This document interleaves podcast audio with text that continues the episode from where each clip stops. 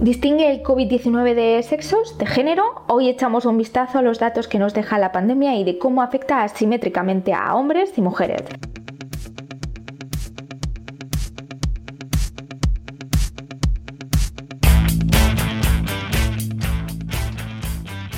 Hola, soy Alba Puerto y estás escuchando What the Health, el podcast de Generations for Health.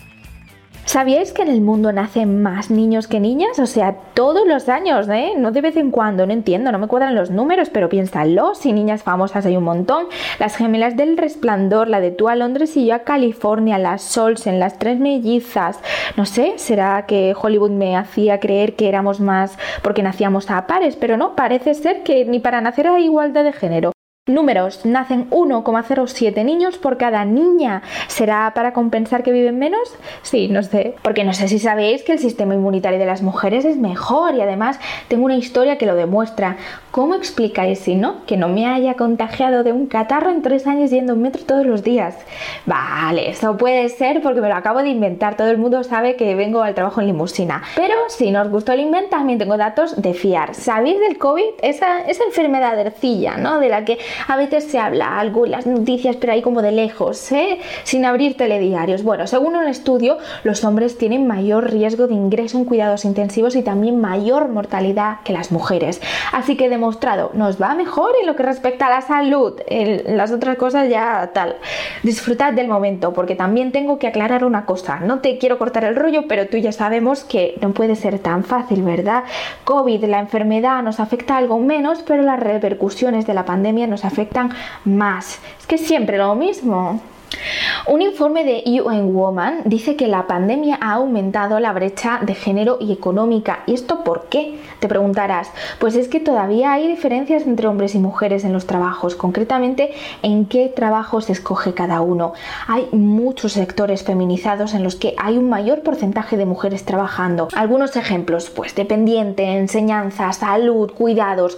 Pues resulta que estos sectores son de media más precarios, tienen menor sueldo, peores condiciones laborales, menor estabilidad. Oye, chicas, que nos estáis oyendo, si vais a trabajar en sectores feminizados, pues coged de los buenos como pues ministra de igualdad o princesa. Mira, yo iba para princesa, pero el caso es que mi selectividad fue un desastre y ahora estoy aquí haciendo podcast gratis. Volviendo al tema, más mujeres en sectores más precarios, total, que estamos más expuestas cuando hay que echar a gente a, entonces sí ganamos a los hombres, pero de goleada, con el 54% más de la mitad de las personas que perdieron su trabajo durante la pandemia fueron mujeres.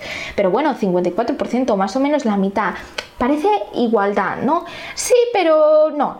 El problema es que hay menos mujeres trabajando que hombres, 39% del total. Conclusión, siendo muchas menos, perdimos más trabajos. ¿Cómo enlaza todo esto con la salud? Buena pregunta, amiga. Siempre sabes qué preguntar, pero de dos formas. La primera y más obvia es que como el 70% de las personas que trabajan en el sector de la salud son mujeres, están también más expuestas a enfermedades como el COVID. Pero esto no es lo peor. Lo peor son los impactos derivados. Por ejemplo, según UN Woman, el número de mujeres en extrema pobreza es mucho mayor que el de hombres, un 18% más. Y se espera que la cifra sea grande en los próximos años. Así que indirectamente la pandemia va a empeorar la calidad de vida de muchas personas y va a afectar más a las mujeres. Claro, hablando de pandemias y de confinamientos hay que hablar, por supuesto, del ámbito doméstico. Y si hemos aprendido algo durante el confinamiento es que estar en casa es más divertido cuando no te obligan a estar en casa.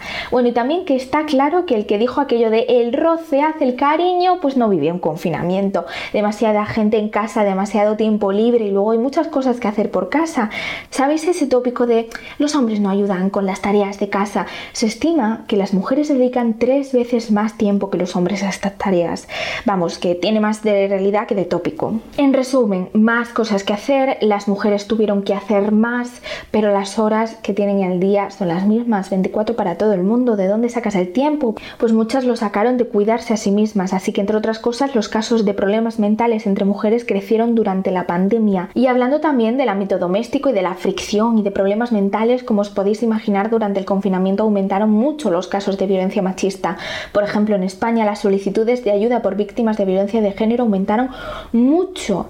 Solo en el estado de alarma hubo casi 30.000, que son 58% más que en todo el año anterior. En resumen, el futuro se ve complicado para todos, pero un poco más complicado para las mujeres. Algunas instituciones han empezado a plantear políticas y estímulos para evitar que el COVID tenga como efecto colateral destruir lo que hemos construido para la igualdad de género. La ONU se ha ofrecido a ayudar a implantar seguros para limitar las consecuencias y la consultora McKinsey incluso sugiere que reconocer el trabajo no remunerado puede resultar beneficioso económicamente a la larga. Pero yo quiero saber la opinión de nuestros otros expertos, es decir, tú, ¿qué crees tú que hace falta para cerrar la brecha de género? ¿O qué se puede hacer con ingeniería eléctrica para que deje de ser 99% hombres? Con estas preguntas os dejo, pero antes recuerda si te gustó el vídeo, deja un comentario, un like, suscríbete, espera que esto no es YouTube. Bueno, haz el equivalente para podcast compártelo con tus amigos, enemigos. Ah, y recuerda que también puedes seguirnos en las redes sociales. Puedes, pero más bien debes, que estamos empezando a ponerlas bonitas y no te quieres perder lo que subimos por ahí, súper interesante, prometido, comprometido. Como siempre, recordad que también podéis mandarnos vuestras sugerencias o comentarios por redes sociales o a nuestro correo regenerationsforhealth.gmail.com y sin otro particular, me despido hasta la semana que viene. Adiós.